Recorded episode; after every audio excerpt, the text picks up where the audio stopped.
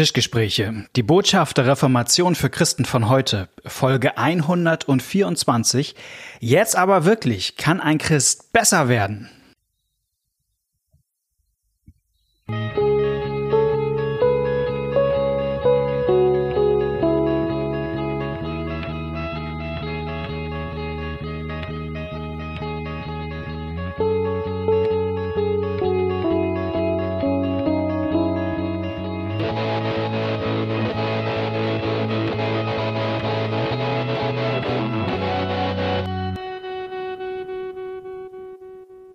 Herzlich willkommen bei einer neuen Folge von den Tischgesprächen. Danke. Wofür? Achso, ich dachte, du, äh, du willst die Hörer herzlich willkommen heißen. Ja. Ich dachte mich. Dich heiße ich auch herzlich willkommen. Danke, Malte. Hallo, lieber Knut Nippel. Hallo, lieber Malte Detje. Schön, dass du da bist. Immer wieder gern. Wir beschäftigen uns mit dem Kolosserbrief. Ist das korrekt? Das ist richtig. Wir haben letzte Folge damit angefangen für alle Ja. Neueinsteiger. Wir sind mittendrin. Also nicht, nicht gesamt mit dem Kolosserbrief, sondern wir haben Fragen gekriegt. Mhm, Kann man als Christ besser werden? Und da haben wir gesagt, wir gucken uns mal zwei Kapitel des Kolosserbriefs an, Ja. um zu gucken, ob für diese Frage da irgendwas drin steht. Genau. Wie ist es mit alter und neuer Mensch? Und da Genau. kommen wir heute sehr explizit jetzt Ja. drauf zu sprechen. Und wir, genau, hört das gerne nochmal nach, wenn ihr es verpasst habt. Wir wiederholen das jetzt nicht alles. Kolosser 2, also die Grunddynamik. Es geht immer darum zu gucken, wer ist Jesus und wer sind wir in Jesus.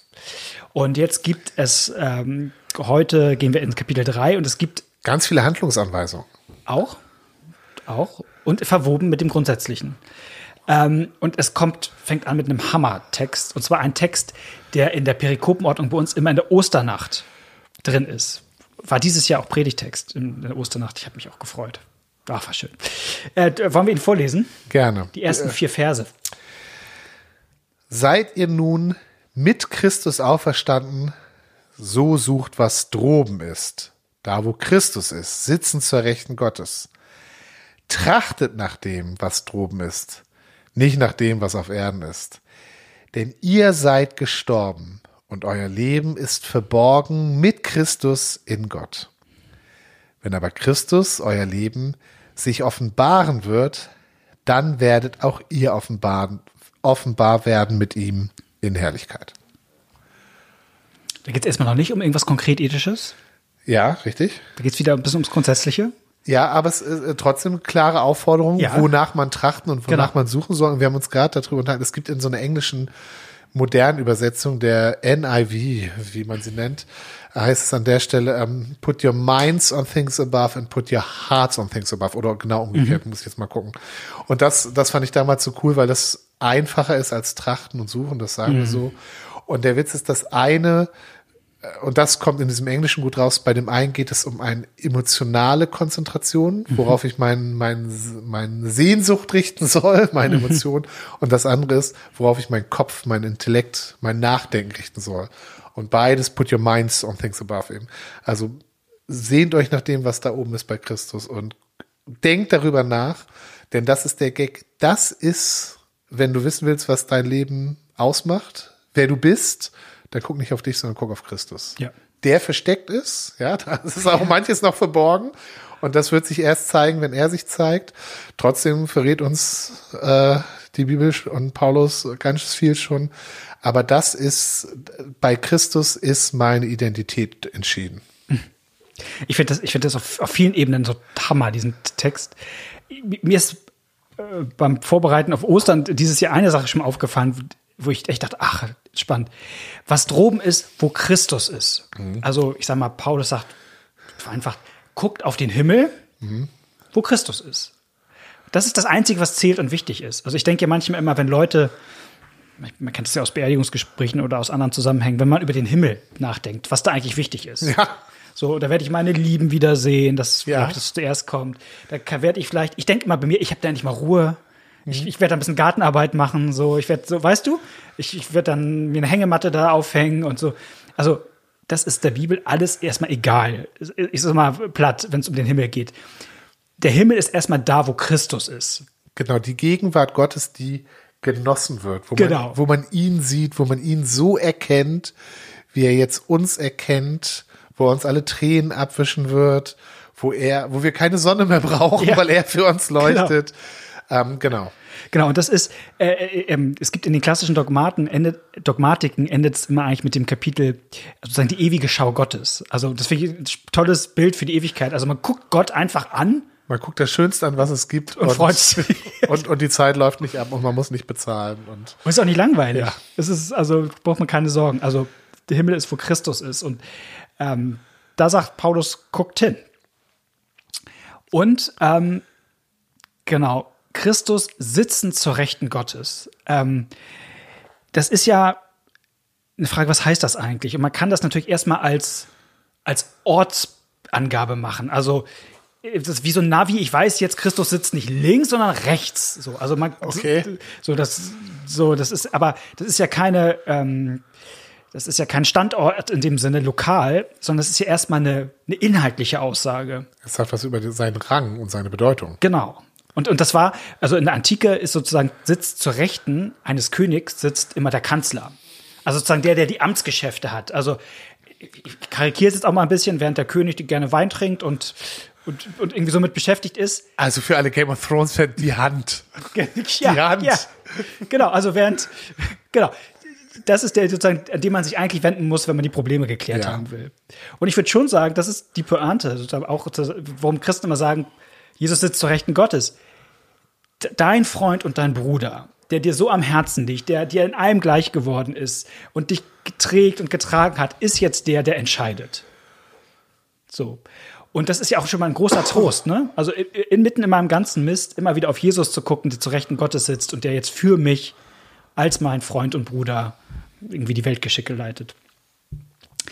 Ähm, ich würde, dann wollen wir über Vers 3 nochmal reden. Ich finde es einer meiner Lieblingsverse in der Ja, bitte, dann erst recht. einer meiner Lieblingsverse aus der Bibel, ehrlich gesagt. Ne? Denn ihr seid gestorben und euer Leben ist verborgen mit Christus in Gott. Ich finde, das ist einer der, der schönsten und ehrlichsten. Ihr seid gestorben. Das ist, klingt erstmal nicht so schön. Nee, aber ich den zweiten Teil, den finde ich. Okay, alles klar. Der, der überdeckt das. Ist doch, ist, doch, ist doch schön, oder? Ja, und also, also auch tief, finde ich, ne? Eben. Also diese Frage, wer bin ich? Die Antwort ist eben nicht, nicht in dem zu finden, was ich leiste, was ich über mich denke, was andere über mich denken, sondern die, die Antwort ist in Christus. Geh unverborgen. Ja. Finde ich irgendwie total co- cooles Bild. Ich habe das mal dann irgendwie, an- musste an was anderes denken. Nochmal an Genesis 4, wo, äh, ähm, wo bei der Kain- und Abel-Geschichte es heißt, die, die Sünde lauert vor der Tür wie ein Raubtier, so weißt du? Also irgendwie Sünde ist das, das ist ja voll die Bedrohung für mich, so, ne? Kann mich einfach packen und wegziehen und zu wissen, irgendwie mein Leben ist so verborgen und, oder auch geborgen, ist auch safe, sag ich mal, in Jesus. Das ist ja, ähm, es gibt dieses, dieses Lied im Gesangbuch, in dich hab ich gehoffet, Herr, was diese irgendwie, die, die coole Strophe hat, mein Gott, mein Schirmer, steh mir bei, sei mir ein Burg, darin ich frei und ritterlich mög streiten, ob mich gar sehr der Feinde her anficht auf beiden Seiten. Also, finde ich, das ist so dieses, dieses Bild irgendwie, alles stürmt auf einen ein und mein Leben ist verborgen mit Christus. Also auch, auch diese Bedeutung von geborgen, auch Ja. mit Christus bei Gott. Nicht nur die, aber auch die und, und auch verborgen. Also vieles von dem, wer ich bin, sieht man nicht. Ich sehe immer nur meine Sünde, ich sehe als was nicht gelingt. Aber wer ich bin, ist sozusagen verborgen mit Christus und wird aber eines Tages offenbar werden. So. Ähm, ich finde, da, das, jetzt kommt wieder ein bisschen Theologie-Nerd. Darf ich ein bisschen Theologie-Nerd? Bitte. Deswegen, deswegen komme ich dich immer besuchen. Wenn man- Theologie neu machen kann. Theologie studierend, dann gibt es ganz viele Leute, die sagen, Kolosserbrief kann nicht von Paulus sein. Ach ja. Hm. Und sie sagen es immer damit, weil, wenn man zum Beispiel Römerbrief liest, Römer 6, da sagt Paulus, ihr seid begraben mit Christus und werdet eines Tages auch mit ihm auferstehen. So, und im Kolosserbrief und Epheserbrief ist das nicht so, Auferstehung werdet ihr, sondern ihr seid schon mit Christus auferstanden. Und dann sagt man, ah, das sind ja zwei verschiedene, ganz verschiedene Akzente und deswegen muss das ein Paulus Schüler gewesen sein und kann nicht. Und ich finde ehrlich gesagt, also erstens finde ich, darf Paulus ein Bild auch mal unterschiedlich gebrauchen. Und, und trotzdem würde ich sagen, das Grundthema ist bei Paulus ja noch voll da, dass er merkt, ey, da, da steht echt noch was aus. Und, und aktuell ist es ja noch so, dass ganz viel von dem, wer ihr seid, noch verborgen und das wird erst eines Tages offenbar werden, Vers 4. Also ich finde ehrlich gesagt, dass das, was ich in Römer im Römerbrief lese, diese Spannung von jetzt schon und noch nicht, Ist hier auch. ist Ja. auch ehrlich gesagt Ja. voll da, Ja, wenn, ja. Man, wenn man hinguckt. Und das, das finde ich, ja, nicht unwichtig, vielleicht für die Leute, die Theologie studieren und uns zuhören. wenn man den Punkt machen darf. Und, und, und noch einen letzten Gedanken zum, zum, zu Vers 4. Du musst mich immer bremsen, wenn ich sage. Ja, ich, ne, ich treibe dich gleich an, dass wir noch weiterkommen. Genau. Wenn aber Christus euer Leben offenbar wird, das finde ich auch Hammer, Ja, das finde ich auch gut. dass Jesus unser Leben ist. Weil, weil oft, also ähm, denke ich immer, also Leben, das ist, das mache ich ja an, an, an Dingen fest. So, aber, aber zu wissen, dass Jesus mein Leben ist und nicht, das finde ich, also Jesus gibt mir Leben und er ist das Leben. Also das kann ich nicht trennen. Ich habe in, in der vorletzten Folge habe ich äh, äh, moderne Lobpreislieder gebasht. Ja. Du erinnerst dich. Es gibt eins, das ist inzwischen auch nicht mehr modern, das aus meiner Jugend, was nicht textlich besonders hochqualitativ ist, aber wir haben es trotzdem damals gerne gesungen. In dir ist mein Leben, in dir meine Stärke, in dir meine Hoffnung, in dir, oh Herr. Kennst du es? In Nee, dir ist mein Leben, in dir meine. Also äh, textlich jetzt nicht besonders äh, anspruchsvoll, Mhm.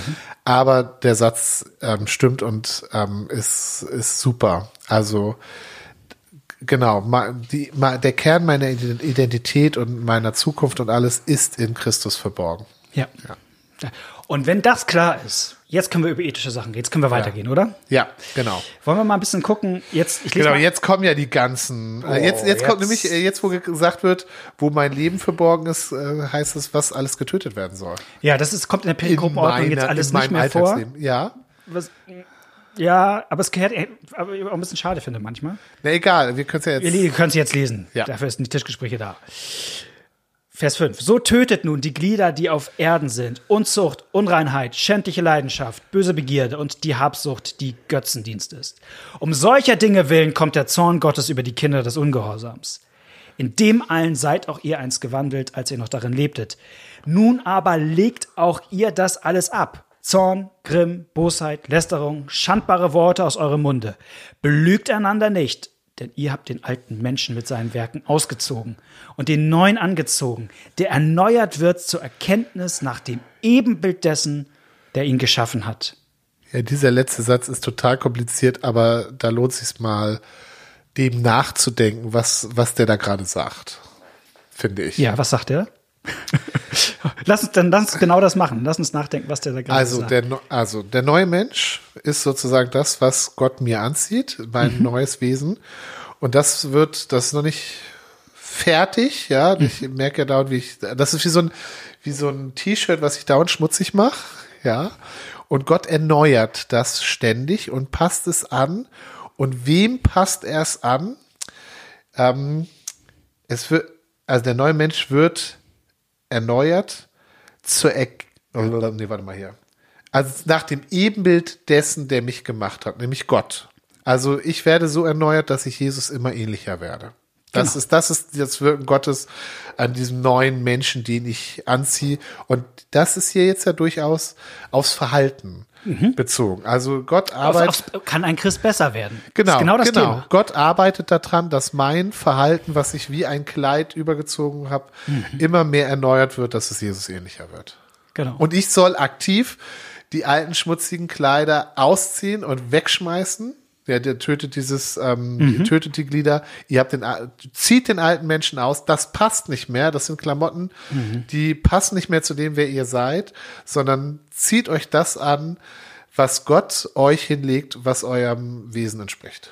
Ja, und, und es gibt beide Ebenen hier, die zwischen, das ist schon passiert und macht das jeden Tag wieder. Ja, genau. Und das ist das Interessante und ich glaube, man darf nicht das eine gegen das andere ausspielen. Ja, ja. Also Paulus sagt auf der einen Seite, ey, ihr seid, Rückblick auf Kapitel 2, ihr seid mit Christus gestorben. Da ist schon der alte Mensch getötet worden Und begraben. und begraben worden. Und ihr seid mit Christus auferstanden. Ihr habt schon den neuen Menschen angezogen in der Taufe. Ist alles schon da. Ihr habt schon alle bösen Werke abgelegt. Ihr habt schon die guten Werke angezogen. Das ist erstmal klar. Und dann sagt er trotzdem immer wieder, gibt er den Imperativ, nun legt aber ihr das wieder ab genau. Tötet das tötet Alte. das eine und zieht an den neuen Menschen, also den ihr schon irgendwie angezogen habt. Also es ist schon passiert und bleibt gleichzeitig eine tägliche Aufgabe. Genau. Und das ist, glaube ich, der Grund, warum die, die Reformatoren mit diesem auch Simul Justus et Peccator, der Mensch ist gleichzeitig Sünder und Gerechter immer kommen und sagen, ja, Also es geht als Christ erstmal nicht darum, besser zu werden, sondern worum es im Christentum geht, ist, jeden Tag wieder den alten Menschen zur Grabe zu tragen, mit all dem, worauf der Bock hat und keinen Bock hat, nämlich Spaß am Bö der will Blut sehen, so. Ja. Oh, es gibt dieses, jetzt muss ich da, es gibt äh, eine christliche Band, King's Kaleidoscope, ähm, die, die haben einen, einen Song, Felix Kulpe heißt der, also kommt aus der Osternachtsliturgie, O du glückliche Schuld. Und der, die, das ist auch so ein sehr brutal ehrlicher. Es gibt sozusagen äh, eine Strophe, wo es, ähm, wo es heißt, ich will irgendwie so paraphrasiert, ich will, ich hab Bock auf einem Thron über Leichen zu sitzen und ich will Blut sehen. So, das ist so der alte Mensch in mir. Wie so eine christliche Death Metal Band. Ja, es ist so ein bisschen, okay. aber der alte Mensch in mir, der hat ja. Bock an Zerstörung mhm. und allem. Und der, das ist meine Aufgabe, den zu, zu töten. Zu töten. Ja. Nicht den jetzt irgendwie zu therapieren, dass der besser wird. Das ist eh Hopfen nochmals verloren. Ja. Aber den täglich zu Grabe zu tragen und dass der neue Mensch aufersteht. Und jetzt kann man sagen, jetzt da, da können wir manchmal noch Martin Luther ins Spiel bringen. Darf ich an der Stelle? Bitte? Bitte, danke. Ja, wir haben das schon abgemacht, du machst und ich grätsch dir du rein. Mir rein, ich, ja, wenn, alles klar. Wenn, Unaufgefordert mache ich das dann. Sehr gut. Bis dahin brauchst du keine Erlaubnis. Weil man jetzt manches versteht. 95 Thesen versteht man, glaube ich, erst dann, wenn man dieses Bild, was wir gerade haben, im Hinterkopf hat. Luther schreibt ja die erste These und sagt, wenn unser Herr Jesus Christus sagt, tut Buße und so weiter. Denn das Himmelreich ist nachher beigekommen. Dann will, will er, er, dass das ganze Leben der Gläubigen Buße sei. Also nicht nur hier so eine Aktion, nicht nur hier einmal. Vor fünf Jahren habe ich mich bekehrt und dann seitdem läuft alles. Genau. Und hier be bezahle ich Geld, hier führe ich ein Gespräch mit dem Priester. Nein. Das ist ein Lebensthema. Das ist das Lebensthema der Christen. Und, und das versteht man nur, sterben. wenn man sterben. Sterben ist das Lebensthema der ja. Christen, unter anderem, ja. Und ähm, Genau, und, und er meint sozusagen, Buße tun ist jetzt erstmal nicht eine moralische Kategorie im Sinne, achte darauf, dass du nicht zu viel Kuchen isst. So, also, sondern ja, ja. trage, Buße tun heißt, trage den alten Menschen zu Grabe und ähm, sozusagen steh wieder neu auf. Und auch die, deswegen hat die, die Taufe so eine zentrale Rolle und Luther legt das auch im kleinen Katechismus, die Taufe so aus. Ähm, sozusagen, wie, wie geht das alltäglich? Ich lese mal ein Stück vor aus dem kleinen Katechismus. Was bedeutet denn solch Wassertaufen? Es bedeutet, dass der alte Adam in uns durch tägliche Reue und Buße soll ersäuft werden und sterben mit allen Sünden und bösen Lüsten und wiederum täglich herauskommen und aufstehen ein neuer Mensch, der in Gerechtigkeit und Reinheit vor Gott ewiglich lebe. Also, das bedeutet Buße tun, sozusagen. Es bedeutet erstmal nicht besser werden, besser werden, self-optimizing, sondern heißt geh sterben, sag ich mal. Ja, genau, das, das war so eine deiner Spitzensätze in der Vorbereitung. Christsein heißt geh sterben. Ich habe da ja mal und, fast eine, eine, eine Netzsperre, habe ich das mal zehn für bekriegt. Ich habe mal äh, äh, ähm, äh, damals, als, äh, ähm, als eine Kollegin noch auf, auf Twitter war, hat sie geschrieben, was heißt eigentlich Taufe. Glaub, Taufe, was, was heißt eigentlich aus der Taufe leben oder ja. Taufe leben? Ich habe runtergeschrieben, geh sterben. Und da haben mich Leute quasi gemeldet als Hasskommentar, aber sie wusste, wie es gemeint war. ja, genau, da braucht man ein bisschen. Es gibt, es gibt auch so, so eine, ähm, von so einem christlichen Medienhaus gibt es auch so, gibt es als Karte äh, Taufe, Doppelpunkt, die geilste Art der Beerdigung. ja. Ja. ja. Aber hier, wenn du, wenn du schon bei deinen, deinen Sprüchen bist, du bist ja, Twitter geübt, äh, du hast gesagt, Christian heißt nicht hier äh, Be Better, sondern äh, äh, Bidetta. Bidetta, ja. genau. Also, dass der alte Mensch immer mehr, mehr stirbt und nicht, nicht umerzogen wird. Okay, wir gehen weiter im, im Text. Ich würde mal ab Vers 12 nochmal lesen. Ja, äh, nee, nee, nee, nee, nee. Ich, da da hast du nämlich elf übersprungen. Ja, du hast mich nämlich vorhin bei elf unterbrochen, aber eigentlich. Wirklich? Ja, du bist mir einfach reingegrätscht. Das war, das durfte ich ja, aber es war unbeabsichtigt. Dann lies noch mal elf, weil das ich, ich finde, ich finde elf steht so dazwischen. Der ist schon ab. Der ist wichtig, ja, der ja. Ist der, das ist ein neuer Gedanke als zehn, aber der, der passt hier natürlich in den Verlauf gut rein. Also elf. Da ist nicht mehr Grieche oder Jude, Beschnittener oder Unbeschnittener, nicht Grieche, Güte, Sklave, Freier, sondern alles und in allen Christus. Und hier geht es eben wieder um die Identität. Was ist das Wichtigste, was es über jemanden zu sagen gibt? Und das ist nicht seine soziale Zugehörigkeit oder was weiß ich, sondern diese Zugehörigkeit in Christus. Ja. Und jetzt kommt, jetzt wird's romantisch hochzeitlich. Jetzt lesen wir einen Text vor, der oft bei Hochzeiten vorgelesen wird. Das mache ich mal. Oh ja, du bist geübt. Kannst du ihn noch nicht auswendig? Das äh, gucke ich, wenn das Mikrofon aus ist. So zieht nun an, als die Auserwählten Gottes, als die Heiligen und Geliebten zieht an herzliches Erbarmen, Freundlichkeit, Demut, Sanftmut, Geduld. Und ertrage einer den anderen und vergebt euch untereinander, wenn jemand Klage hat gegen den anderen, wie der Herr euch vergeben hat, so vergebt auch ihr. Über alles aber zieht an die Liebe, die da ist das Band der Vollkommenheit. Und der Friede Christi, zu dem auch ihr berufen seid, in einem Leibe, regiere in euren Herzen und seid dankbar. Lasst das Wort Christi reichlich unter euch wohnen, lehrt und ermahnt einander in aller Weisheit, mit Psalmen, Lobgesängen und geistlichen Liedern singt Gott dankbar in euren Herzen. Und alles, was ihr tut, mit Worten oder mit Werken, das tut alles im Namen des Herrn Jesus und dankt Gott dem Vater durch ihn. Auch wieder viel konkret ethisches. Mhm. Ich erzähle mal eine kleine Begebenheit und vielleicht kannst du mir helfen, sie anzuordnen. Wir haben das beim Bibelabend bei uns in der Gemeinde gelesen. Und dann sagt irgendwann jemand, boah, nee, das ist echt schwer. Und ich habe manchmal auch gar keinen Bock darauf hier mit der ganzen Freundlichkeit, Demut, Sanftmut und ja. Geduld. Immer wenn ich unterwegs bin, die ganzen E-Scooter, die da immer alle mir auf dem Weg liegen. Ich denke an diese Spacken, die die da immer hinlegen. Und man muss sagen, äh, sozusagen der Mann sitzt im Rollstuhl für den ist das wirklich ne, echt schwierig, ne, wenn das im Weg liegt, den Weg blockiert. Kann man das nicht fassen? Also, das kann einen ja überfordern, die, solche, wenn man diese Ansprüche liest hier, ne, was man alles ja, machen soll. Ja. Und man denkt manchmal, ziehe ich eigentlich dieses Kleid an, wirklich? Ziehe ich den neuen Menschen eigentlich äh, immer so an? Also Thema Gesetz und Evangelium, das kann ja auch ganz schön wie Gesetz wirken auf mich. Ja, total. Hier sind ja laute Aufforderungen drin. Mhm. Und ich erinnere mich auch schon, dass ich als Pastor das auf einer Hochzeit vorgelesen habe und heimlich gedacht habe, oh, das arme Brautpaar kriegt hier gerade so viele To-Dos. Mhm. Ja, und ich finde, ähm, es gibt ja einen Anfang dieses Textes oder dieses Abschnittes, den man immer sehr oft übersieht. Und du hast mir mal, ich sage es dir, du hast mir mal eine Geschichte erzählt, die mir diesen Text sehr aufgeschlossen hat. Und ich bitte dich einfach, mir diese Geschichte einmal zu erzählen, weil sie bis in diesen Text aufschließt. Also, ausgehend jetzt von der Assoziation zur Hochzeit, wo diese Text, dieser Text hervorgelesen wird. Bei einer Hochzeit gelten ja spezielle Regeln. Zum Beispiel, wenn du auf jetzt eine Hochzeit von einem alten Freund gehst und noch nie, ähm, äh, also du hast seine, seine Verlobte noch nie gesehen, du mhm. gehst dahin, kommst zu spät und auf der Feier, woran erkennst du die Braut? Die Braut erkennt man immer am Brautkleid. Genau, das ist ganz einfach. So, und jetzt. Ähm, also man trägt kein Weiß, wenn man auf eine Hochzeit eingeladen ist. Das wäre besser, das wäre besser. Genau, die Braut erkennst du am Brautkleid. So, aber jetzt ähm, ist auf der Hochzeit, auf der du da auch bist, ist, ähm, was weiß ich, Hannah. Und Hannah sieht das Kleid und denkt, das Kleid hätte ich gern, dann wäre ich die Braut. Mhm. Und ähm, sie geht los, kauft sich ein wunderschönes Brautkleid wartet, ähm, also sie ist Single, ähm, sie wartet, bis sie wieder zu der nächsten Hochzeit eingeladen wird ähm, von Paul und Paulina.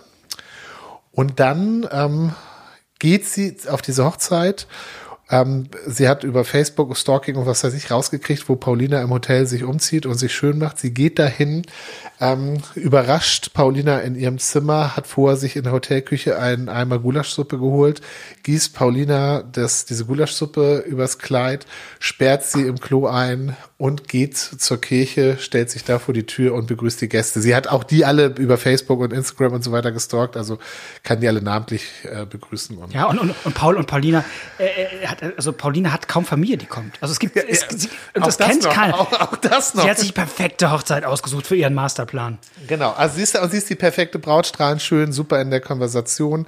Ähm, die Leute sind alle ganz angetan und ähm, dann kommt Paul, ähm, ein bisschen spät, wie üblich, und der ist ein bisschen irritiert. Das ist nämlich irritierend, wenn du so eine fremde Frau im Brautkleid äh, triffst, vor allen Dingen auf deiner eigenen Hochzeit.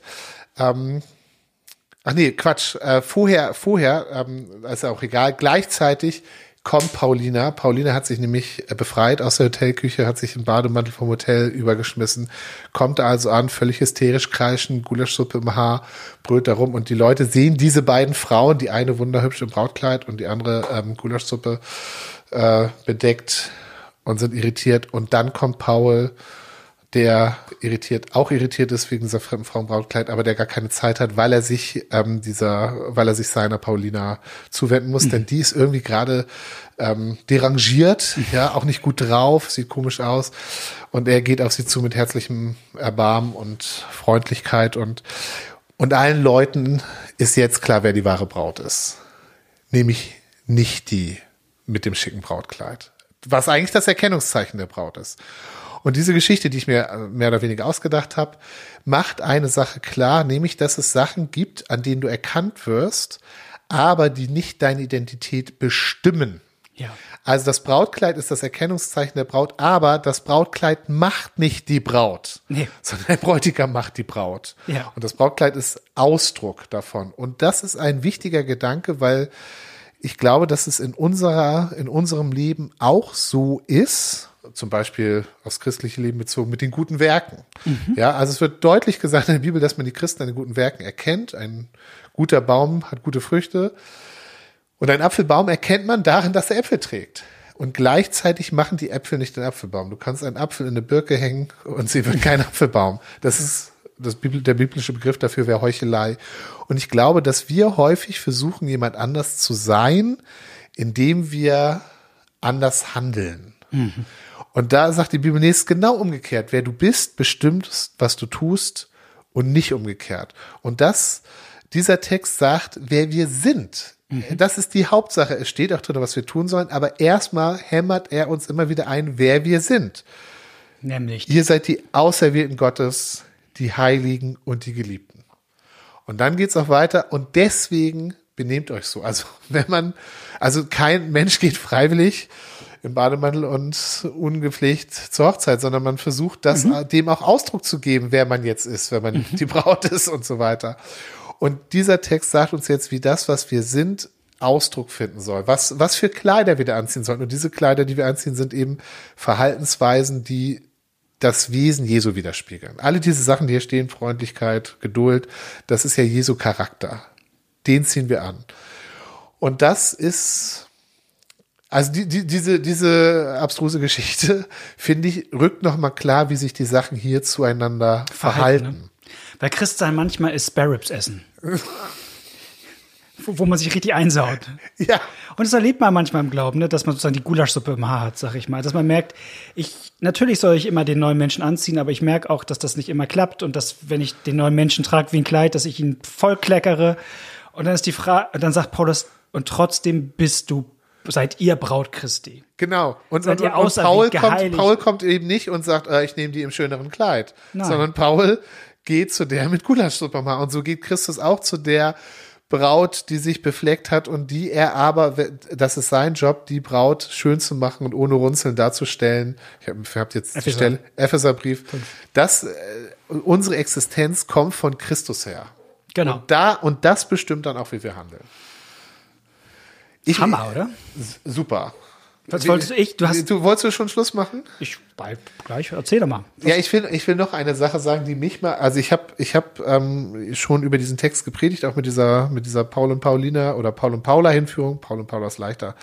Ähm, und bin dann, habe dann versucht, von daher diese ganzen ähm, Aufforderungen, die dann kommen, richtig eingeordnet zu bringen. Denn die gibt's ja da drin, die Aufforderungen. Mhm. Das ist ja nicht so, dass das ähm, dass wir sagen, es gibt keine Aufforderungen in der Bibel oder die sind egal, aber sie müssen eben im richtigen, in, in der richtigen Stellung betrachtet werden. Und dann ist mir, als ich darüber gepredigt habe, ist mir mal was aufgefallen, dass ich finde, dass auch in diesen Aufforderungen an ganz vielen Stellen eben sozusagen diese, diese Reihenfolge auch noch wieder abbildet. Und mir ist eine Sache aufgefallen, die Paulus bei diesen ganz, also es sind ja viele Aufforderungen, aber eine Sache ist Paulus offensichtlich ganz besonders wichtig und das ist so peinlich, dass es mir beim Lesen, beim, auch beim mehrfachen Lesen nicht aufgefallen, sondern brauchte ich einen Kommentar, der mich darauf hingewiesen hat. Was ist ihm so besonders wichtig? Die Dankbarkeit. Und seid dankbar. Und das kommt nämlich in den letzten drei Versen dreimal. Singt Gott dankbar in eurem Herzen. Alles, was wir tun, dank Gott. Also offensichtlich ist das Paulus wichtig, weil er das immer und immer und im kurzen Du und das ist so, es gibt so, so, ein, so ein frommes Bibellesen, da, da liest du über gewisse Sachen schon so weg, weil das ist, ja, das kennt man ja und so. Nein, das ist ihm wichtig. Und der Witz bei Dankbarkeit ist ja, dass ich auch da wieder, und das geht jetzt wieder ganz am Anfang von Kapitel 3, bei Dankbarkeit gucke ich darauf, ist eine Aufforderung an mich, mhm. auf das zu gucken, was jemand anders getan hat oder was jemand anders ist. Also hier in diesen Aufforderungen ist immer wieder die Rückbindung an, guck auf Christus und sei dankbar. Und das, das hat mich damals völlig gleichzeitig geflasht, aber auch beschämt, beides gleichzeitig, dass ich das von alleine nicht, nicht gemerkt habe, dass Paulus hier das, also auch in diesen Aufforderungen ist ihm immer wieder diese Rückbindung wichtig. Ich nehme das als einen guten Schluss. Alles klar. Ich hoffe, euch hat das ein bisschen Spaß gemacht. Wir haben jetzt zwei Folgen gemacht zum Kolosserbrief, wo wir einfach mal gucken wollten, was ist das mit dem alten neuen Menschen und wie geht das besser werden in Anführungsstrichen? Also ich habe jetzt gelernt, besser werden heißt dankbarer werden. Ja, sich freuen an dem, wer man in Christus ist. Ähm, genau, ich hoffe, es hat euch ein bisschen was aufgetan und schreibt uns gerne, wenn nicht, oder wenn ihr Gedanken, Anmerkungen habt, wenn ihr andere Themen habt, wenn ihr Bibeltexte habt, wo ihr sagt, oh, macht doch das mal was zu, das freut uns immer am allermeisten, dann schreibt uns eine E-Mail an tischgespräche.gmx.net, Tischgespräche mit der E und wir hören uns in zwei Wochen wieder. Macht's gut. Tschüss.